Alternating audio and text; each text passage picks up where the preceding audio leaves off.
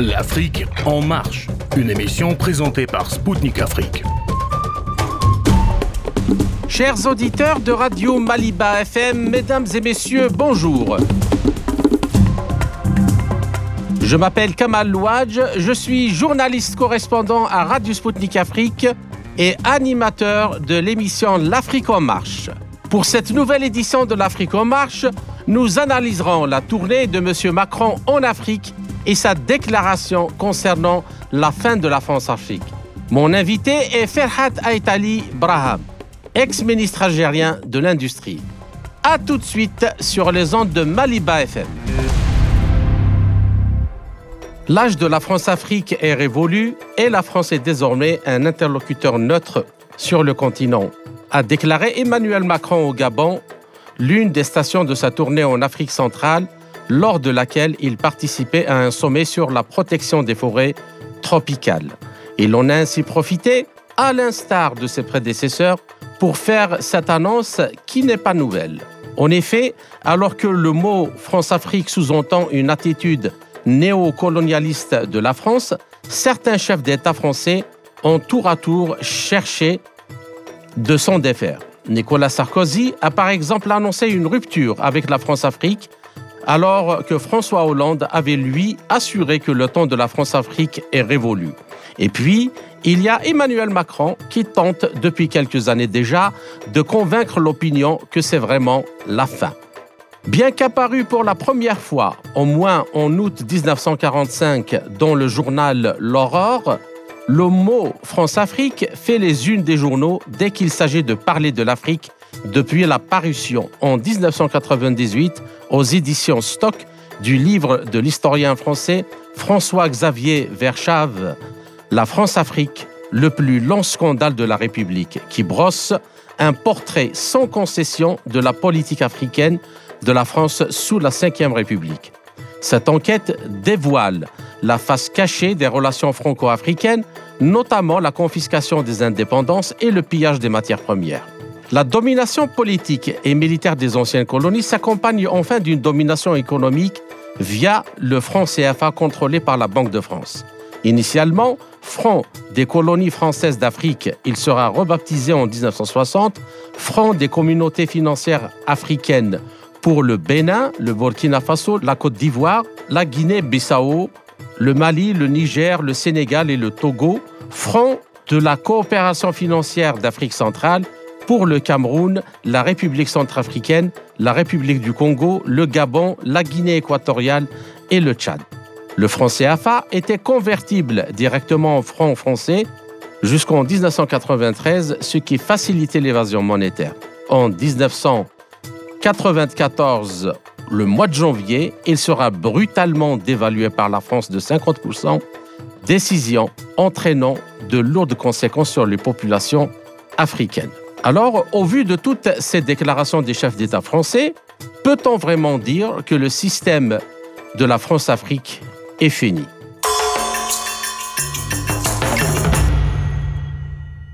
Pour répondre à cette question, j'ai le plaisir de recevoir pour cet entretien Ferhat Aitali, ex-ministre algérien de l'Industrie. Il est expert en économie et en finance.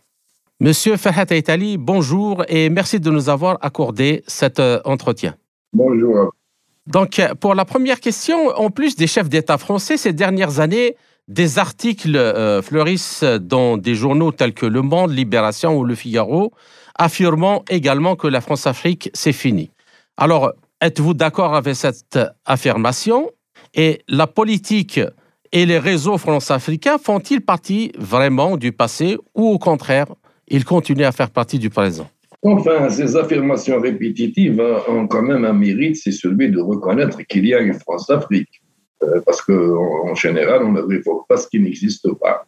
Mais maintenant que les mêmes euh, proclamations de fin d'une certaine situation qui est anachronique se répètent pratiquement en l'espace de 15 ou 17 ans, euh, euh, je sais pas, dans la bouche de trois présidents et dans les écrits de plusieurs analystes et de plusieurs euh, médias, euh, ça revient à dire un petit peu que c'est beaucoup plus une, une affirmation d'un état de fait que de la fin ou de la volonté d'en finir avec cet état de fait. la logique aurait voulu que le premier président qui est tranché pour la fin de cette fameuse France-Afrique, normalement, il aurait dû prendre les devants et régler ce problème pour ne pas le laisser à ses successeurs. Seulement, je ne pense pas que pour l'Hexagone, ce soit un problème. C'est un mode de vie, c'est une nécessité, je dirais, vitale de continuer justement à avoir une exclusivité ou ne serait-ce qu'une situation privilégiée euh, dans les anciennes colonies. Une situation qui s'est établie de, fait euh, au XIXe siècle et le début du XXe siècle et que ce colonisateur veut pérenniser. Et qu'il a d'ailleurs qu'il a intérêt à pérenniser parce que euh, tous les ex-colonisateurs essaient quand même de vivre des territoires précédemment occupés et exploités par eux. Je, dirais que la France n'a pas cette exclusivité.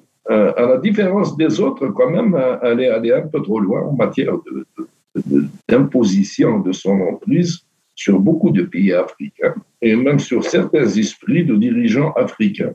Euh, il n'y a pas de, base espagnole dans l'ex-Amérique latine, comme il n'y a pas de base britannique euh, dans les ex-pays euh, colonisés par l'Angleterre, en dehors des dominions, bien sûr. Par contre, la, France euh, se comporte dans certains pays d'Afrique comme étant toujours une puissance tutélaire. Je ne parlerai même pas d'un ex-colonisateur, je dirais que c'est un colonisateur permanent.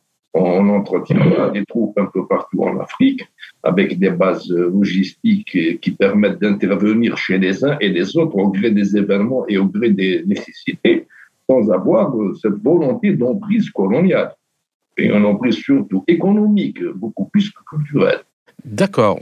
Alors, la deuxième question, euh, donc euh, nous allons passer au vif du sujet parce que si l'on on peut affirmer cette chose ou, ou que on essaye de dédouaner ce que le, la France-Afrique a fait depuis donc son instauration par le, enfin officiellement comme un système par le général de Gaulle, qu'il a confié à Jacques Foucard.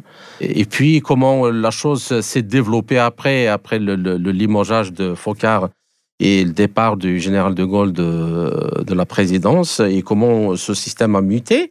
Alors, si c'est un système dont on exagère ou, qui, est, fini depuis des années, à votre avis, comment expliquer la pauvreté? Comment expliquer encore les guerres civiles?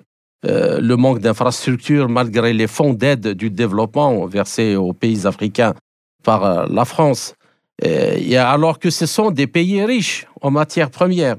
Et pourquoi aussi la pérennisation euh, d'une situation de, sous-développement, en particulier dans les pays membres de la zone France-CFA euh, disons que pour être euh, un petit peu franc et réaliste aussi, euh, cela n'incombe pas totalement à, l'emprise française aussi, hein, parce que beaucoup de pays qui, qui, ne sont pas sous emprise française n'ont pas fait des étincelles, n'ont pas fait beaucoup mieux que les pays emprise française en la matière. Et il y a aussi une responsabilité africaine que le président Macron avait signalé, mais bon, qui, ne le dédouane pas justement lui et son gouvernement et les gouvernements français précédents de, de, toutes les combines, de toutes les entraves et de, toutes les intrusions qu'ils font dans la politique africaine. Mais il ne faudrait pas aussi que les Africains trouvent une sorte d'explication magique à nos échecs.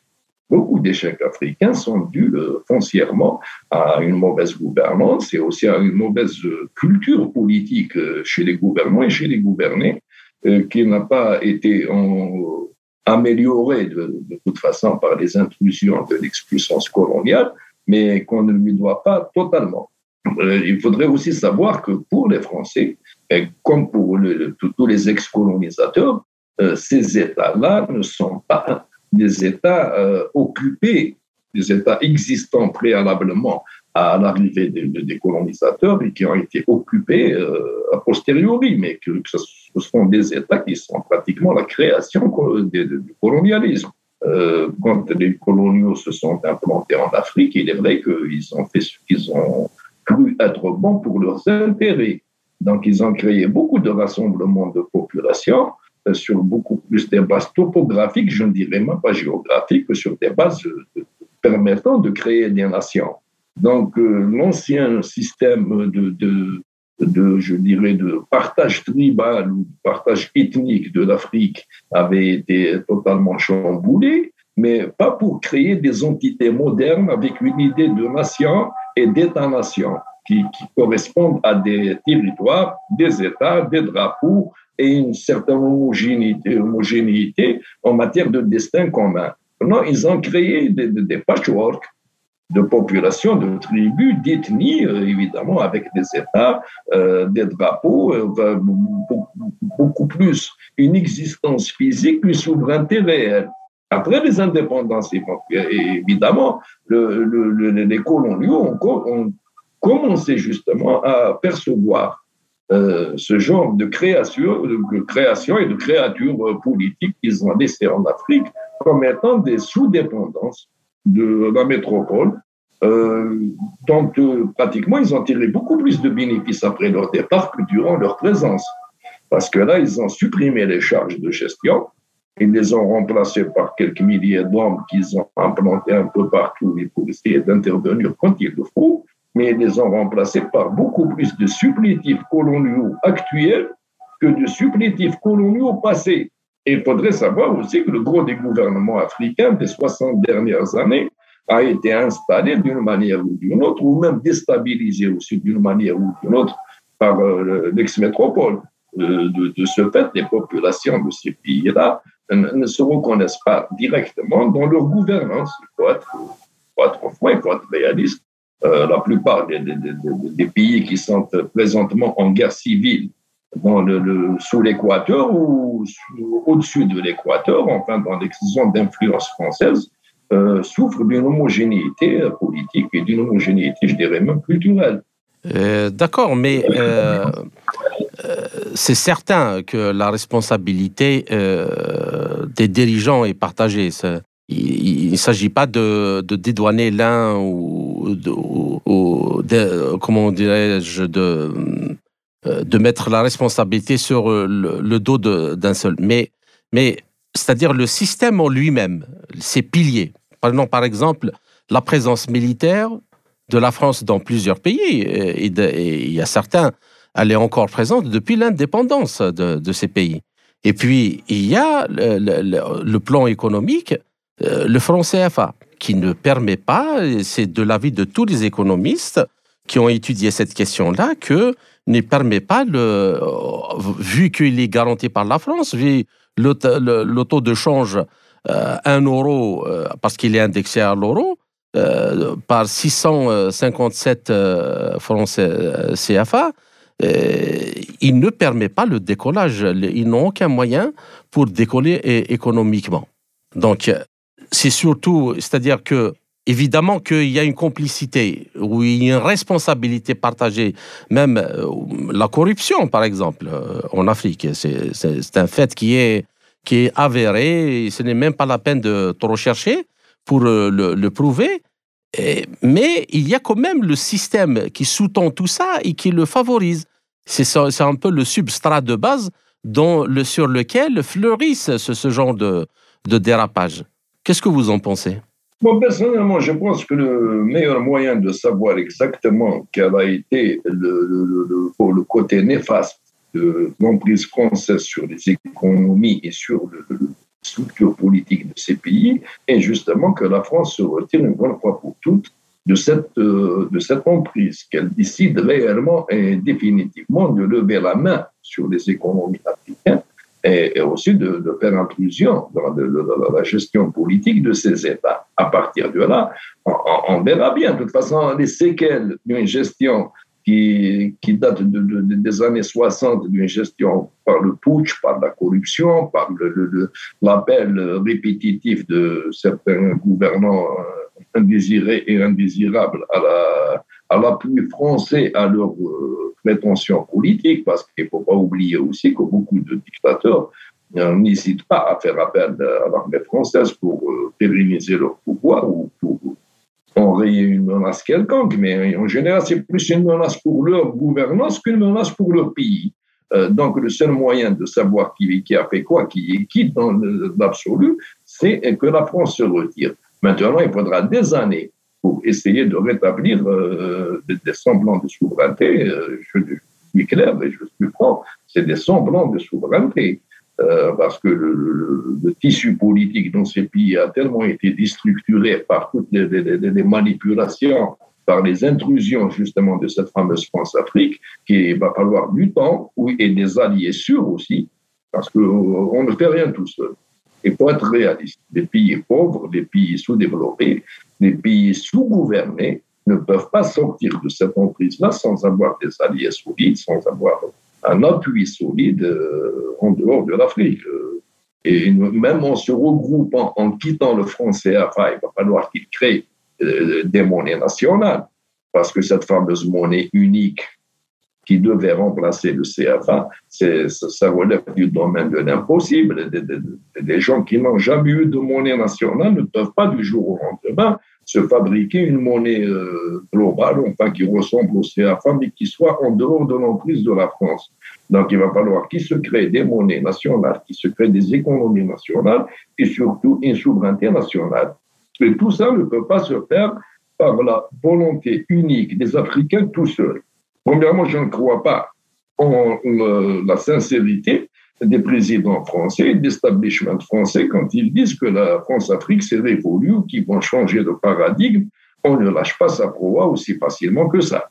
Deuxièmement, je ne crois pas aussi à la sincérité de certains dirigeants africains qui, affirment vouloir sortir de cette emprise. Ce n'est pas toujours sincère, ce n'est pas toujours évident. Euh, troisièmement, je ne crois pas que ceux qui, comme au Mali ou au Burkina Faso, essayent effectivement, ont cette volonté de sortir de, cette emprise de euh, pourront le faire sans avoir des alliés sûrs, sans avoir euh, des, soutiens économiques, politiques et pourquoi pas sécuritaires autres que français. Euh, sinon, ça n'a aucune chance d'aboutir une puissance qui maîtrise pratiquement tout, ce qui se passe dans ces pays. Elle maîtrise même les liens tribaux. Il peut pratiquement manipuler même les esprits, même les, instincts primaires de certains Africains. Ne va pas être euh, bouté comme ça hors de l'Afrique, bien remise à sa, à sa juste euh, dimension euh, de partenaire comme un autre, euh, sans qu'il y ait des alliés euh, qui, soient capables justement de, tracer les frontières contre le partenariat et, l'emprise aux Français. Euh, donc les Africains ont tout intérêt à, se, à basculer, pas du côté des BRICS, surtout, hein, parce qu'il n'y a pas d'autre. On en reviendra à cette question-là. Mais dans ce cas-là, comment voyez-vous donc les protestations populaires notamment euh, à l'occasion de chaque visite d'un euh, chef d'État euh, français. Enfin, les choses sont en train de changer rapidement. Il y a une contestation de plus en plus affirmée et revendiquée pour mettre fin à cette France-Afrique et mettre fin à la présence française, qu'elle soit économique ou, militaire. Il y a quand même un soulèvement. Est-ce que c'est un soulèvement ne serait pas vraiment euh, l'élan euh, qui va sonner le glas justement de cette euh, présence sonner, le glas, ce n'est pas, ce n'est pas évident. De toute façon, les, soulèvements populaires africains contre la présence française, ils ne datent pas d'aujourd'hui, ils datent déjà de, l'époque coloniale. Si les Français ont lâché un petit peu du lest, ils sont retirés d'Afrique, c'est qu'il y a eu des soulèvements. Moi, personnellement, dans toutes les circonstances, les soulèvements populaires sporadiques et surtout qui ne sont pas structurés en programme politique, je n'y crois pas trop comme étant quelque chose de pérenne ou comme étant un projet. Euh, vous savez, les, gens, des fois, ils se soulèvent même contre leur propre gouvernement. Donc, euh, on ne peut pas se baser sur ça pour décider du destin de la France en Afrique. Et il faudrait beaucoup plus se baser sur une volonté, justement, des classes politiques africaines, des élites africaines, de trouver une alternative à cette emprise.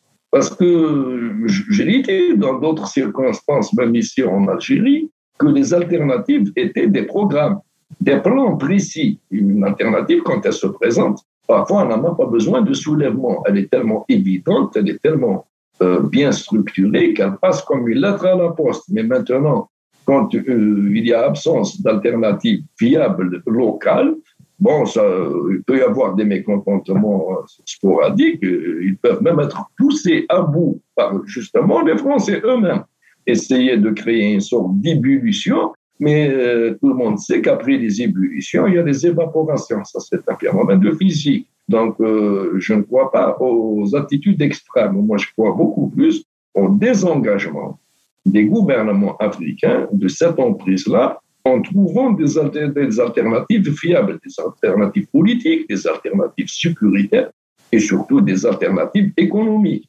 Et ces alternatives économiques pour des pays euh, politiquement instables, des pays économiquement euh, ne peuvent pas se faire sans qu'il y ait une alliance solide avec des économies. Mais, eh euh, alors, alors dans, à, ce propos, justement, il y a eu, lors de la conférence de presse de Macron avec le président de la République démocratique du Congo, donc Macron qui dit et depuis 1994, c'est pas la faute de la France, pardon de le dire dans des termes aussi crus, vous n'avez pas été capable de restaurer la souveraineté, ni militaire, ni sécuritaire, ni administrative de votre pays. C'est aussi une réalité. Il ne faut pas chercher des, coupables à l'extérieur de cette affaire. Et donc, on en est dans cette situation qui a conduit à des drames absolus, à cette deuxième guerre, à des millions de morts, qu'on ne doit pas oublier, à la nécessité aussi, ce qui est une responsabilité qui doit se faire ici, c'est pas la France ou d'autres de le faire, de mettre en place une vraie justice, une justice transitionnelle qui est la clé pour que celles et ceux qui parfois ont tué soient jugés. Et parfois, ils évoluent encore, ils sont là, ils sont encore avec des responsabilités. Comment voulez-vous qu'il y ait une paix durable et de la confiance dans un pays quand la justice n'est pas passée? Ne demandez pas, n'accusez pas la France pour quelque chose qui dépend de vous, là. C'est une réalité aussi. Ce n'est pas la première fois que le président français fait des déclarations que l'on peut au mieux qualifier bizarres. En réalité, elles sont souvent tout simplement insultantes pour l'Afrique. Nous avons préparé pour les auditeurs de Radio Sputnik Afrique et Maliba FM une petite sélection des citations les plus frappantes. Quand des pays ont encore aujourd'hui 7 à 8 enfants par femme, vous pouvez décider d'y dépenser des milliards d'euros, vous ne stabiliserez rien quelque part, vous me parlez comme si j'étais toujours une puissance coloniale. Mais moi, je ne veux pas m'occuper d'électricité dans les universités au Burkina Faso. C'est le travail du président. Coup, il est parti réparer la climatisation. Le premier combat de la francophonie dans les années à venir, c'est la jeunesse. Mais le Kosa Kosa pêche peu. Il pêche Il même du comoréen. C'est différent. Je rappelle que le Kwasa Kwasa est une embarcation traditionnelle utilisée dans les Comores, y compris par des passeurs de migrants. Et alors, il y a le, président, justement, euh, qui a réagi à ça et qui rappelle euh, ce qui s'est passé dans les années 90, notamment en 94, quand euh, il y a eu, euh, suite au génocide euh, des Tutsis au Rwanda, et comment son pays est de temps à autre donc envahi par ces rebelles qui viennent du côté rwandais. Alors, cet aspect-là, comment vous le voyez? Est-ce que c'est, nous ne sommes pas habitués à voir ce genre de, ce genre de choses. Est-ce que c'est quelque chose qui va se généraliser? Est-ce que c'est une forme de demande de respect de la souveraineté des pays, justement, comme vous le disiez tout à l'heure, euh, lever la main sur euh, leurs euh, ressources et leurs possibilités. Ce que j'aime bien chez le, président Macron, c'est que, contrairement aux anciens présidents français, enfin ceux qui ont structuré la fameuse France-Afrique et ceux qui l'ont géré, comme François Mitterrand, il se conduit comme le fils du patron, et pas comme le patron lui-même, mais en général le fils du patron, il est un peu plus franc, mais beaucoup plus gaffeur et beaucoup plus provocateur que le patron lui-même. Donc, parfois, à vouloir euh, corriger certaines choses, euh, il, fait des provocations, même involontaires. Sa manière de parler, elle est plus paternaliste que celle du général de Gaulle. Au fond, quand on entend Emmanuel Macron discuter avec des présidents africains, c'est à croire que le fils du propriétaire de la ferme est en train de discuter avec des métayers. Mais maintenant, bon, j'ai vu un petit peu les échanges entre le, président Tshisekedi et et le président Macron. C'est des échanges à, la limite de café du commerce. dans lequel le président Macron a essayé pratiquement de coller tous les échecs au Congo à la gouvernance congolaise, ce qui n'est pas intégralement faux. Il y a une partie quand même de responsabilité locale, mais il n'a pas voulu reconnaître justement la responsabilité de la France dans le drame qui se passe dans cette région euh, depuis le, fameux génocide de, du Rwanda. Et curieusement, quand même, euh, le président congolais voulait l'attirer sur un terrain où il devait condamner explicitement les intrusions rwandaises supposées dans l'intérieur du Congo. N'étant pas au fait euh, totalement de ce dossier, je n'ai que quelques bribes, euh, je ne sais pas, est-ce que réellement le, Rwanda est responsable de l'intégralité des querelles qu'il y a dans cette région? Par contre, ce que je sais, c'est que le Congo s'il n'a pas une gouvernance solide, s'il n'a pas des alliances solides autres que françaises, et euh, accessoirement aussi des intrusions belges, même si elles ne sont pas officielles, mais au fond, euh, ils connaissent la région au fond, ce n'est mieux que les Français. Il n'a pas d'autres alliances. D'ailleurs, ce pays est un scandale géologique qui, est devenu un scandale politique. Parce que quand on parle de scandale géologique, c'est un pays aux ressources énormes. Donc, tout euh, les matériaux dont a besoin l'industrie moderne. Et c'est un pays qui est extrêmement riche. Et un pays qui est extrêmement riche et sous-gouverné est une proie.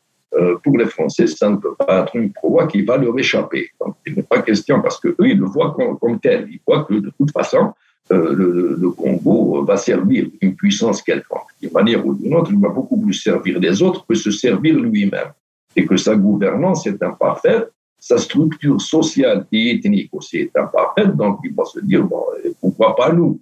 Nous étions les premiers arrivés, premiers servis, ça fait quand même deux siècles qu'on a investi dans cette histoire, et il n'y a pas de raison que les Chinois ou quelqu'un d'autre vienne nous, retirer le, gibier du bec. Et, par rapport à ça, Monsieur Farhat Aitali, euh, Monsieur Macron a annoncé, ça fait quelques mois, que l'opération Barkhane était terminée. Et là, dans sa tournée, il reprend euh, la chose en disant non, non, on ne se retire pas, mais il s'agit de redéployer et de changer de stratégie, non seulement euh, juste pour lutter contre le terrorisme, mais aussi pour le grand banditisme et tout. Donc, mais il y a beaucoup d'Africains qui voient que cette pérennisation de la présence militaire française en Afrique comme un signe de colonisation quand elle est juxtaposée à la domination de beaucoup de, groupes ou de lobbies économiques français de, des économies de ces, pays. Alors, euh, est-ce que ce n'est pas une façon de tenir un discours euh, euh, de poids, de mesure ou à géométrie variable? Il faudrait être quand même réaliste. la présence militaire française dans certains pays subsahariens, du, du Tchad jusqu'au Sénégal, a été rendue nécessaire par les intérêts français eux-mêmes, mais aussi par l'incapacité euh, entretenue des armées et des gouvernements de, des gouvernements de ces pays-là, enfin certains gouvernements, à asseoir un système sécuritaire euh, solide. Donc, bon, il y a des pays qui, qui arrivent à résister mieux que d'autres, et il y a des pays qui n'arrivent pas à résister pratiquement même au terrorisme de bas de gamme, et même au banditisme euh, habituel. Il y a aussi la corruption qui est endémique.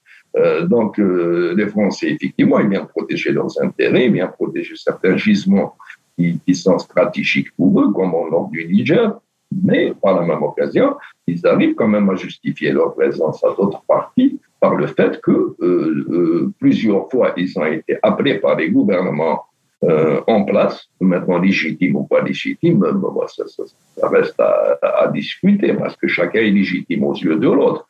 Mais si mes souvenirs sont bons, en 2013, euh, les Français ont intervenu à la demande du gouvernement de l'époque. Euh, maintenant, qui a poussé les groupes terroristes, qui les a renforcés en armement euh, pêché en Libye et qui a détruit aussi le, système libyen, système politique libyen, pour permettre euh, d'ouvrir un gigantesque supermarché d'armement à tous les terroristes du coin et d'ailleurs, ça, il faudrait euh, suivre le fil jusqu'au début de ces opérations-là.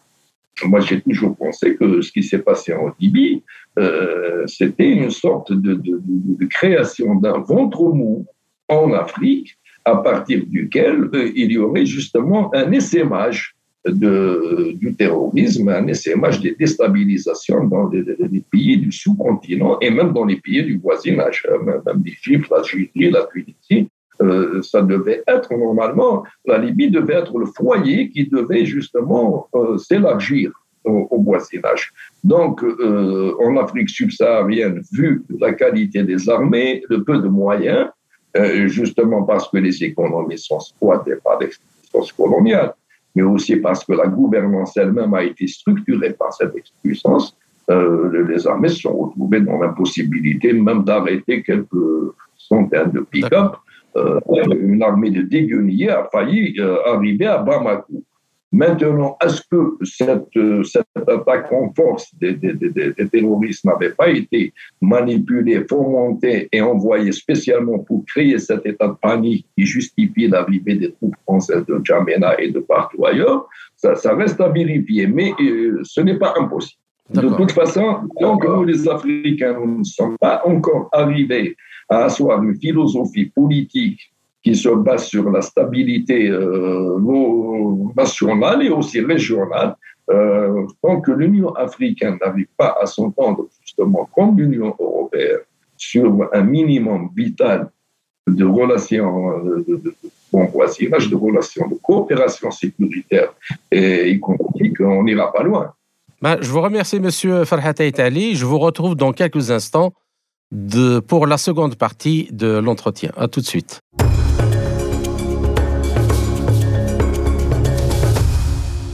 Je suis Kamal Louadj, animateur de l'émission L'Afrique en marche de Radio Sputnik Afrique. Bienvenue à ceux qui viennent de nous rejoindre pour la seconde partie de notre émission sur les ondes de Radio Maliba FM.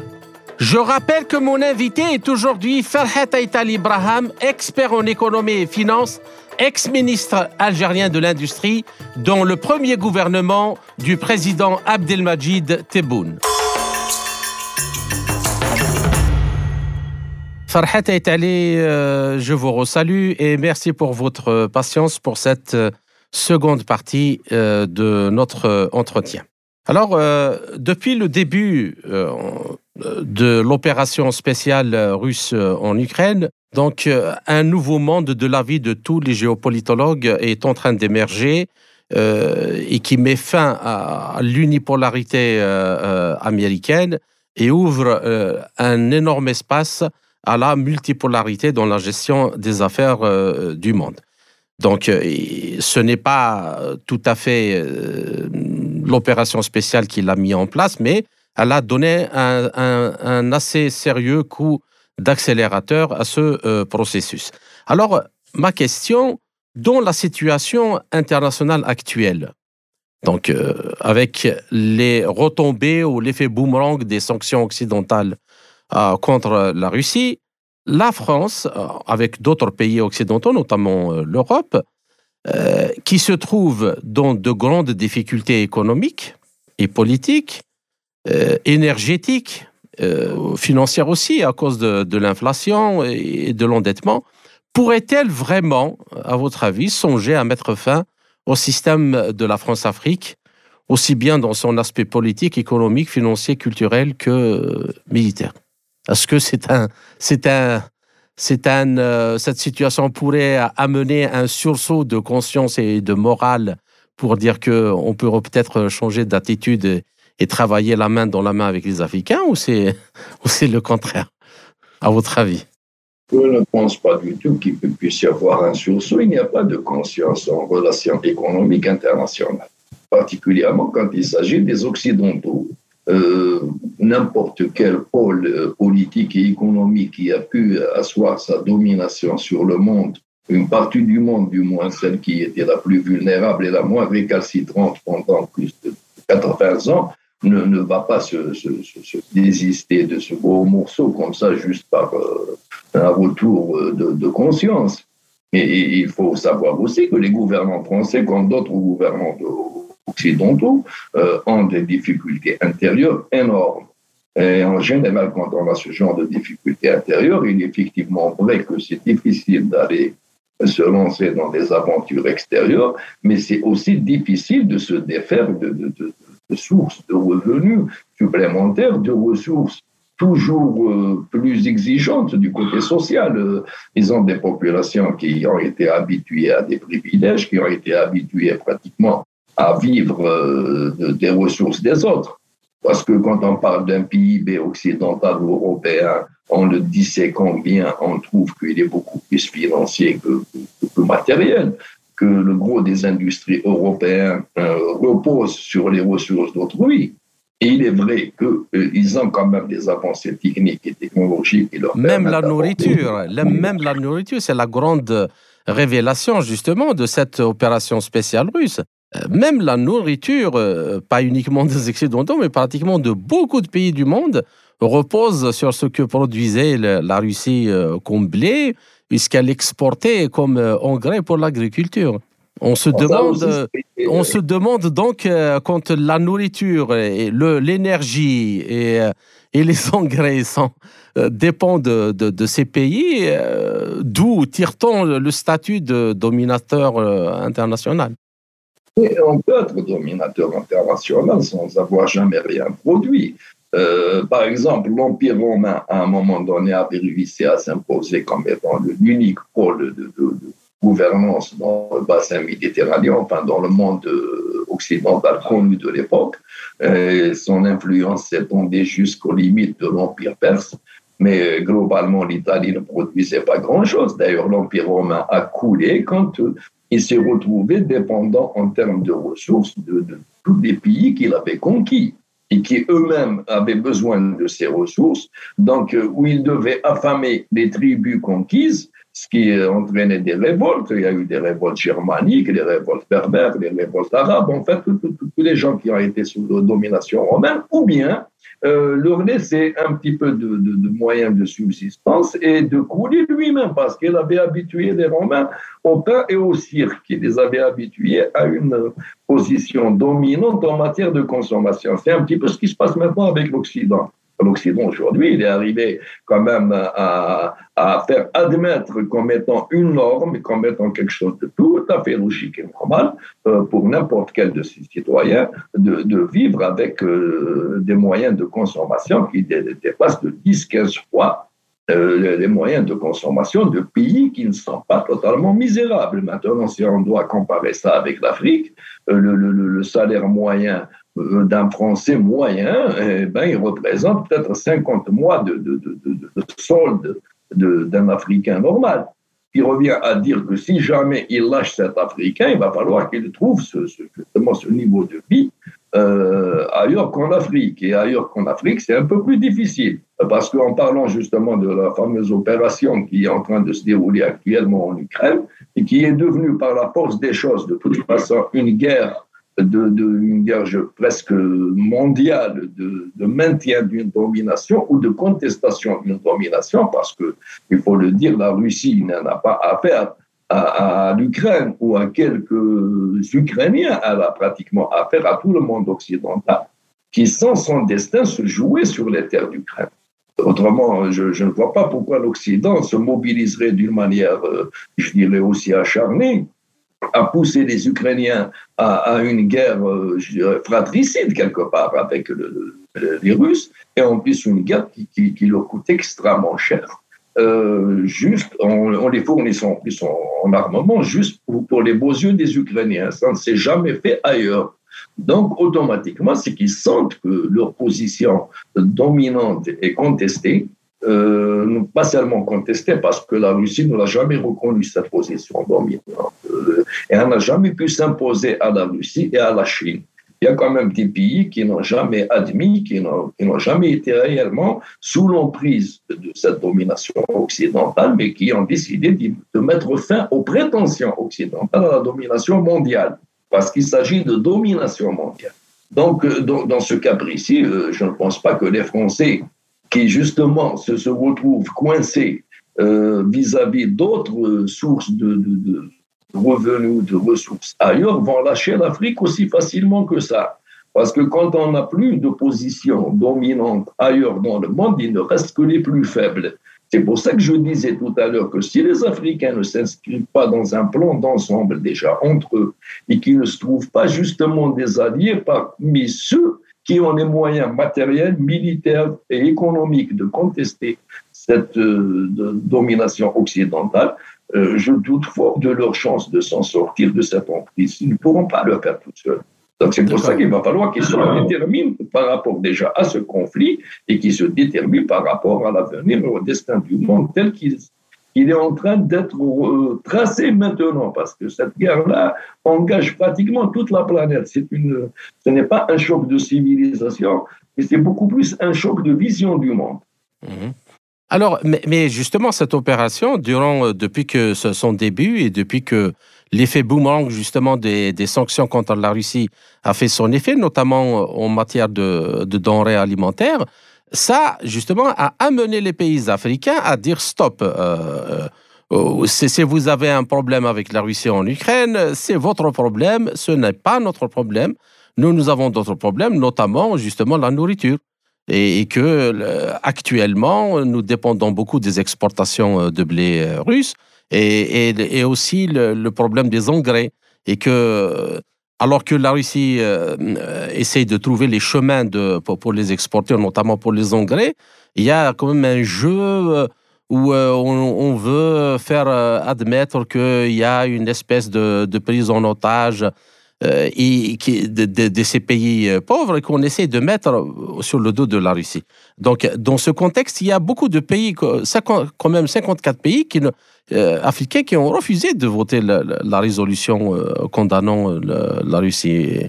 Beaucoup se sont abstenus. Est-ce que ce n'est pas justement un début à cet aspect-là, justement, de, s'inscrire dans cette nouvelle architecture, notamment dans le cadre des BRICS, le Brésil, la Russie, la Chine, l'Inde.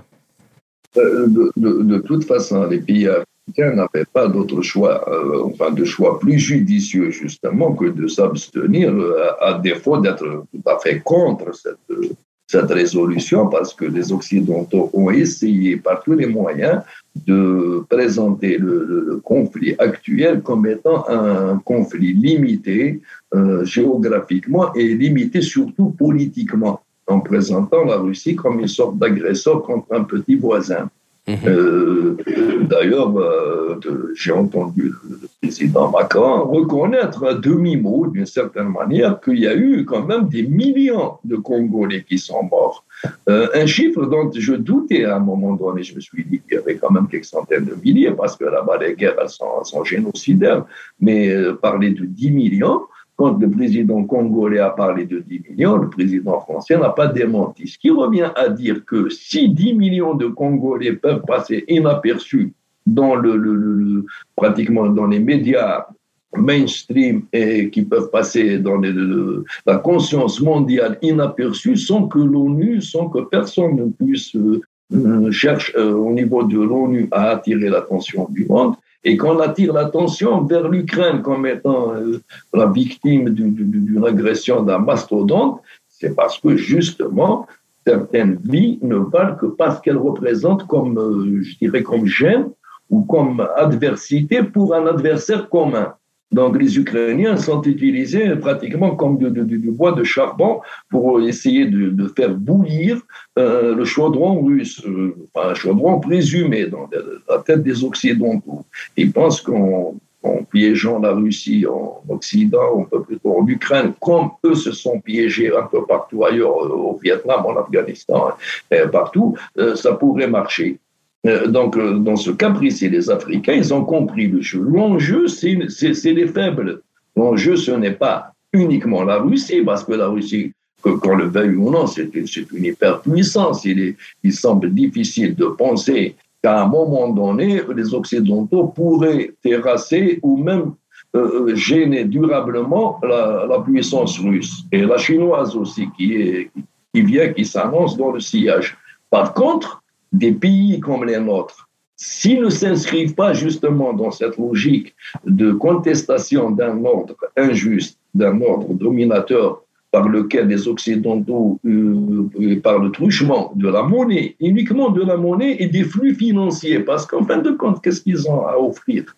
Ils n'offrent rien à part des dollars. Mais des dollars, des dollars qui, dans les faits, servent à pomper les ressources des uns et des autres.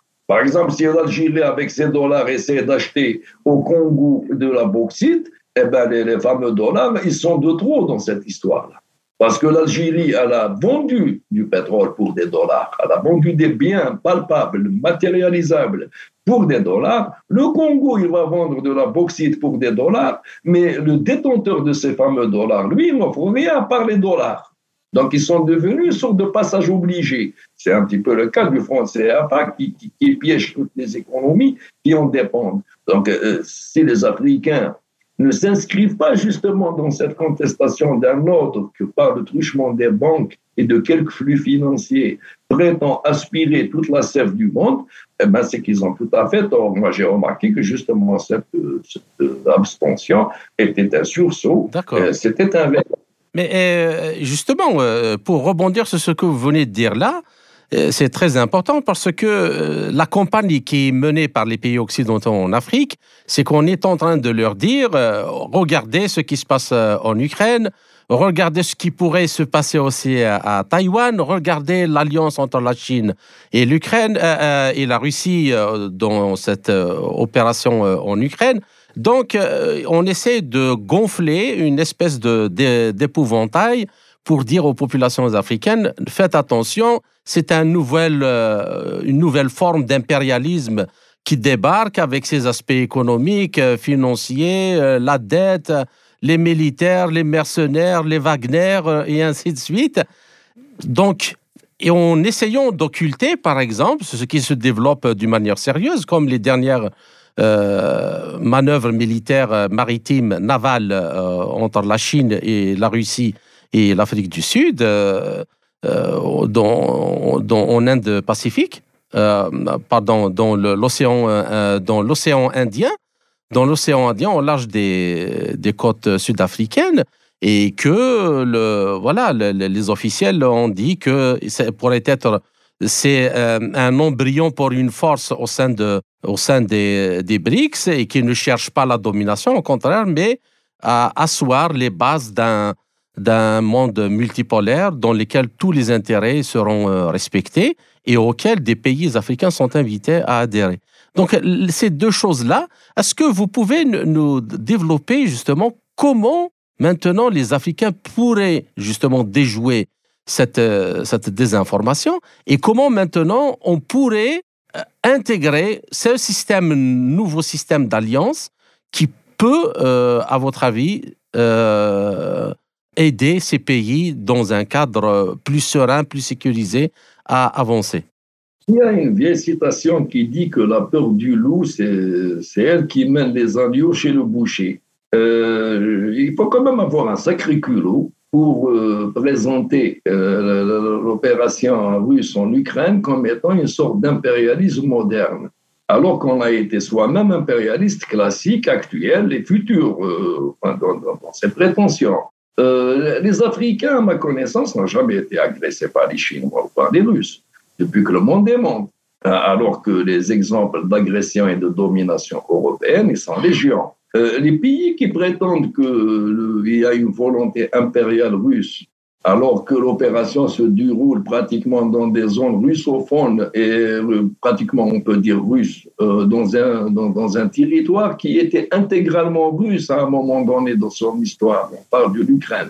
Et ce n'était pas une occupation ou une colonisation, c'est l'histoire elle-même qui le dit. La Russie a démarré à Kiev, euh, même pas dans le Donbass, elle a démarré sur le Dniepr avant d'aller à Moscou. Donc, je, ne vois pas en quoi quelqu'un qui a traversé les océans pour aller attaquer les Indiens, ou même les Chinois à un moment donné, quand ils étaient faibles, qui a occupé l'Indochine, qui a traversé toute une jungle pour aller dominer, euh, exterminer et exploiter des Africains, peut avoir l'audace de, parler de colonisation et d'impérialisme euh, en décrivant une situation euh, obligé, une situation provoquée d'ailleurs par l'Occident lui-même, en Ukraine, à quelques kilomètres des frontières russes, avec des gens qui parlent russe, et qui, de toute façon, même ceux qui ne parlent pas russe, sont des cousins slaves, euh, qui étaient déjà à l'époque des tsars, et à l'époque même de la création de la, Russie euh, classique, euh,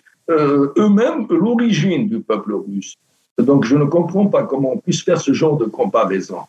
si, à la limite, on avait vu la Russie mener une guerre euh, en Argentine pour essayer d'asseoir une domination euh, sur les Argentins, ça pourrait se discuter. Mais euh, comparer quelqu'un qui se bat à ses frontières pour sauver des populations qui ont demandé son aide parce qu'elles font partie de ces populations historiquement, le comparer avec quelqu'un qui a traversé, je ne sais pas, 6000 kilomètres pour aller enquiquiner les gens chez eux et les agresser, c'est quand même un peu fort de café, comme dirait les Français.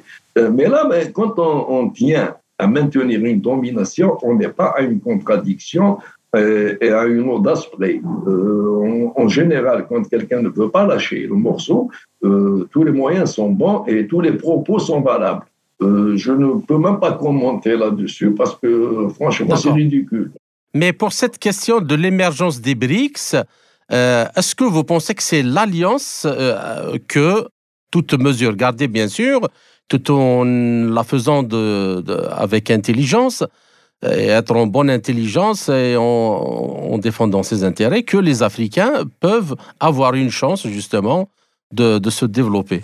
Est-ce que c'est ça que vous vouliez dire tout à l'heure en, disant qu'il faut, il faut des alliances avec des pays forts ben oui, des pays forts et qui n'aient pas justement la prétention à les exploiter par un, effet de domination culturelle ou intellectuelle ou même euh, passée par les réminiscences du passé. Et justement, c'est les BRICS dans lesquels euh, il y a déjà un pays africain, bientôt d'autres pays africains hein, qui ont des économies assez solides pour le rejoindre. Euh, même pour l'Amérique latine, d'ailleurs, et le sud-est asiatique, euh, je dirais que la formule actuelle des BRICS est valable. Bon, elle va changer de nom en s'élargissant. Mais maintenant, cette nouvelle formule ne doit pas euh, utiliser ni les mêmes flux, ni les mêmes circuits, ni encore moins la même monnaie que euh, celle existante euh, dans l'ancien système à domination occidentale. Parce que rassembler 50 ou 60 ou même 100 pays pour finir à Wall Street, ça ne tient pas la route. Moi, je l'ai dit même à mes compatriotes algériens, même quand on me parle d'ouverture à l'investissement, de, d'ouverture au monde, euh, quand, si on essaie de s'inscrire en même temps dans cette logique des BRICS, qui justement est une logique qui est antinomique avec le système actuel, et en même temps s'ancrer dans le système actuel tel qu'il a été conçu, sans nous et contre nous, euh, il y a quelque chose qui ne, qui, ne tient pas la route dans cette logique. Euh, le monde est en train de basculer. On ne va pas entrer en conflit avec l'Occident. Ça ne veut pas dire que c'est une autarcie dans laquelle on va couper court tout contact avec les Occidentaux. Euh, ils font partie de la planète aussi. Mais il va falloir changer les règles du jeu. Et pour changer les règles du jeu, je vois très très mal quelqu'un affirmer sa souveraineté politique et économique en même temps et courir après les dollars comme étant une sorte de trésor euh, comme si c'était une sorte de, monnaie refuge. Ce n'est pas une valeur refuge, le dollar. Donc, on s'en tient au dollar, à, l'émetteur du dollar et aux circuits financiers qui permettent justement au dollar d'irriguer non pas le monde en richesse, mais de l'irriguer en plasma pour aspirer des richesses, je, je, je, ne vois pas une sortie de cette sorte-là. D'ailleurs, euh, je ne sais pas si vous serez d'accord avec moi, euh, la première sanction euh, contre la Russie, c'était de geler, geler les avoirs de la Banque centrale de Russie, qu'elle soit celle en dollars et en euros ou en or. Donc, si une grande puissance, même nucléaire, on ose faire ça, alors que dire pour les petits pays africains ou autres? Mais de, toute façon, même si on ne gèle pas leurs avoirs qui sont déjà modestes, il n'y a, pas grand-chose à geler. Mais bon, même si on ne les gèle pas, le fait même de les utiliser comme étant une sorte de valeur refuge euh, permet de pérenniser justement cette dépendance du même monde qui remplace les richesses d'autrui par des bouts de papier. Tout le problème est là. Vous me direz maintenant, la Russie, on lui a gelé ces, dollars, mais ces fameux dollars-là, c'est de la richesse russe. Ce n'est pas le dollar qui est une richesse. Il a été payé en contrepartie de ressources russes à l'origine et de produits manufacturés russes qui ont été vendus. Bon, on peut dire que c'est un acte de banditisme international, c'est un précédent d'ailleurs dans l'histoire des relations économiques dans le monde, mais bon, ça ne va pas ni ruiner ni même gêner la Russie. Parce que, euh, en, fin de compte, la, vraie richesse, c'est quoi? C'est celle qui permet de se pérenniser.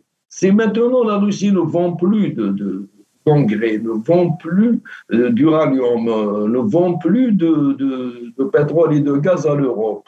la Russie n'a pas les 300 milliards d'euros et de dollars qui ont été saisis, mais l'Europe n'a plus de quoi faire tourner sa machine qui est le perdant dans l'histoire. Justement, c'est ce qui prouve que ces histoires de détention monétaire ne valent rien. Des gens qui me parlent de réserves monétaires déposées, de fonds souverains un petit peu répartis dans toutes les banques, justement, occidentales, ils ont tout faux en matière économique. En matière économique, en fin de compte, on revient aux fondamentaux. Si vous avez les ressources et les moyens d'utiliser ces ressources, de transformer, de créer des conditions de développement de vos, de, peuples, oui, vous êtes riche. Si vous avez euh, un moyen quelconque, comme les Occidentaux ont installé une gigantesque pompe à ressources par une escroquerie monumentale, vous devenez riche, mais c'est temporaire. Mais si vous n'avez ni ça ni ça, si vous n'êtes ni un prédateur, ni capable de vous défendre euh, contre les prédateurs, et eh bien vous disparaissez. L'Afrique était, un continent riche au même titre que la Russie. Mais malheureusement, l'Afrique est un continent, ce n'est pas un État, euh, ce n'est pas des États qui sont solidaires et qui ont un plan commun pour avancer. Beaucoup d'États aussi africains ont une dépendance directe ou indirecte avec certains cercles d'influence qui, qui imposent à leur gouvernement de ne, pas euh, se rassembler dans un intérêt euh, collectif commun et bien réfléchi dans l'intérêt des peuples africains. Et tant que les Africains n'auront pas compris ça, eh ben, ils même pas besoin de leur saisir leurs avoirs. Euh, de toute façon, déjà, le peu d'argent qu'ils reçoivent pour leurs ressources ne représente même pas de quoi euh, offrir une opportunité de saisie à quelqu'un. Ah, je vous remercie, Monsieur Farhat Aitali, pour euh, cet entretien, pour euh, vos analyses et pour toutes ces informations. Et j'espère vous retrouver dans une autre occasion sur un autre sujet. Merci beaucoup. C'était Farhat Aitali Ibrahim, expert en économie et finance, ex-ministre algérien de l'Industrie. Vous êtes toujours sur Radio Sputnik Afrique, partenaire de Radio Maliba FM. Ainsi s'achève cette édition dans notre émission L'Afrique en marche, préposée par Radio Sputnik Afrique en partenariat avec Radio Maliba FM. Je suis Kamal Louadj. Merci de nous avoir suivis, tout en espérant avoir été à la hauteur de vos attentes, chers amis. Je vous retrouverai très bientôt. D'ici là, portez-vous bien. L'Afrique en marche une émission présentée par Spoutnik Afrique.